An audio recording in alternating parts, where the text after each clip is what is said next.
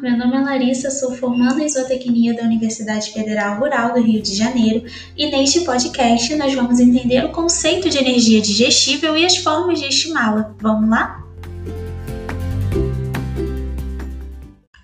Para começo de conversa, como podemos definir energia? Energia é a capacidade de um corpo ou um sistema de realizar trabalho. Entretanto, para a nutrição, sua definição é um pouco mais complexa, pois energia não é um nutriente. A energia contida nos alimentos vem da quebra das ligações orgânicas que compõem os nutrientes. Por esse motivo, quantificamos energia a partir da oxidação completa do alimento. A energia bruta de um alimento é quantificada a partir da combustão desse alimento em um aparelho chamado bomba calorimétrica, onde, a partir da quantidade de calor produzido, obtém-se o valor da energia bruta.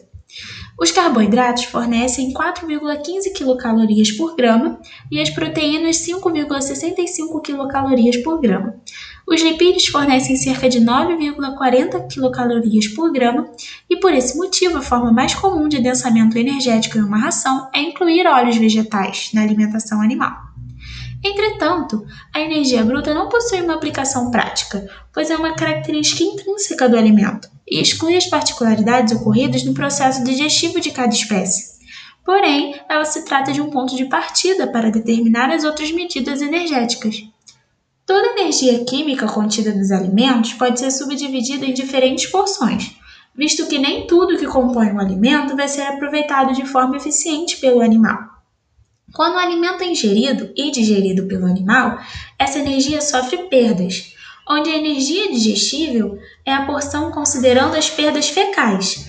A energia metabolizável considera as perdas energéticas contidas na urina e nos gases, enquanto que a energia líquida considera também a perda por calor dissipado por conta das reações de catabolismo e anabolismo no organismo, ou seja, o incremento calórico. Existem vários fatores que influenciam na utilização dessa energia no sistema biológico, como, por exemplo, a espécie animal, a matéria-prima utilizada, o processo de transformação, a variabilidade na digestibilidade e no metabolismo do animal, dependendo então da idade do animal e também da raça.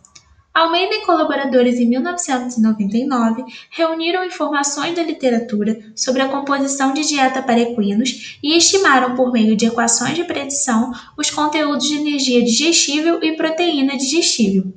Neste estudo foram observados coeficientes de correlação negativos entre energia digestível e os principais componentes dos volumosos: fibra bruta, fibra em detergente neutro, fibra em detergente ácido, celulose e lignina. Os autores observaram que a hemicelulose não apresentou-se como um bom preditor do valor nutricional, já que a sua correlação com a digestibilidade da energia e da proteína não foi expressiva. As exigências nutricionais para os animais em energia digestível são impressas em quilocalorias ou em megacalorias. Cada categoria animal possui exigências em energias distintas, o conteúdo de energia bruta e a digestibilidade da matéria-prima influenciam diretamente o conteúdo em energia digestível de um alimento. A forma mais precisa de se obter o valor de energia digestível é por meio de ensaios de digestibilidade com coleta total de fezes. Entretanto, esses ensaios exigem muito tempo e uma mão de obra, e na maioria das vezes as empresas não possuem essa disponibilidade. Existem também ensaios de coleta parcial, com uso de marcadores externos ou internos, técnicas do saco nylon móvel e ensaios de digestibilidade in vitro. Porém, também são ensaios trabalhosos e de alto custo, o que torna inviável dentro do contexto das indústrias. Utilizar os valores de NDT, nutrientes digestíveis totais, para converter para energia digestível não é apropriado para a espécie equina, pois se baseia em trabalhos realizados com ruminantes.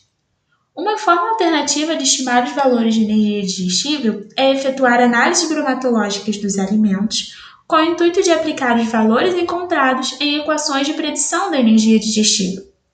Equações de predição são modelos matemáticos que visam estimar o conteúdo de energia digestível dos alimentos, ou seja, quanto de fato vai ser aproveitado pelo animal, considerando as perdas fecais.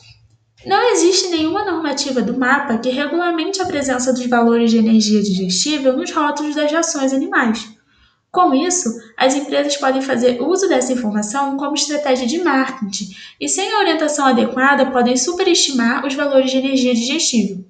Além disso, não há informações a respeito se os níveis de garantia de energia digestível devem estar na matéria natural ou na matéria seca. E aí nós encontramos outra dificuldade, pois valores de energia digestível descritos na matéria seca podem apresentar acréscimos numéricos de pelo menos 10 pontos percentuais no valor de energia do alimento descrito no rótulo.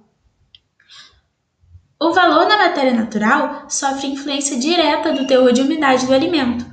O ideal é que as empresas declarem, quando declararem, os valores de energia digestível na matéria natural. Porém, não há consenso entre os fabricantes quanto ao procedimento de descrição do valor energético, uma vez que não é previsto na legislação. Além disso, outros erros podem acontecer por falta de orientação técnica especializada. As indústrias que decidem por colocar o valor estimado de energia digestível em seus rótulos a partir dos nutrientes digestíveis totais do concentrado esse não é um procedimento adequado, uma vez que não são baseados em estudos com animais da espécie equina. Além disso, qualquer procedimento térmico industrial vai alterar os sítios de absorção e de digestão dos nutrientes de um alimento, logo modificando a digestibilidade e, consequentemente, a energia digestível. Bert Plager e colaboradores em 2008 avaliaram os efeitos da temperatura e do processo de extrusão sobre os valores de extrato etéreo e concluíram que o processo de extrusão provocou um aumento na fração lipídica do milho e da soja.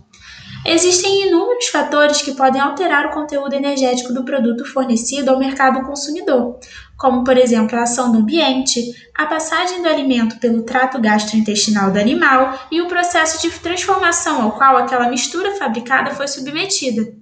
Seja da mais simples, como a moagem ou a trituração do grão, aos mais sofisticados, como a pelletização e a extrusão. Então, pessoal, nós vimos que existem inúmeros fatores que podem alterar os valores de energia digestível de um alimento e que se deve ter muito cuidado ao estimar um valor de energia digestível.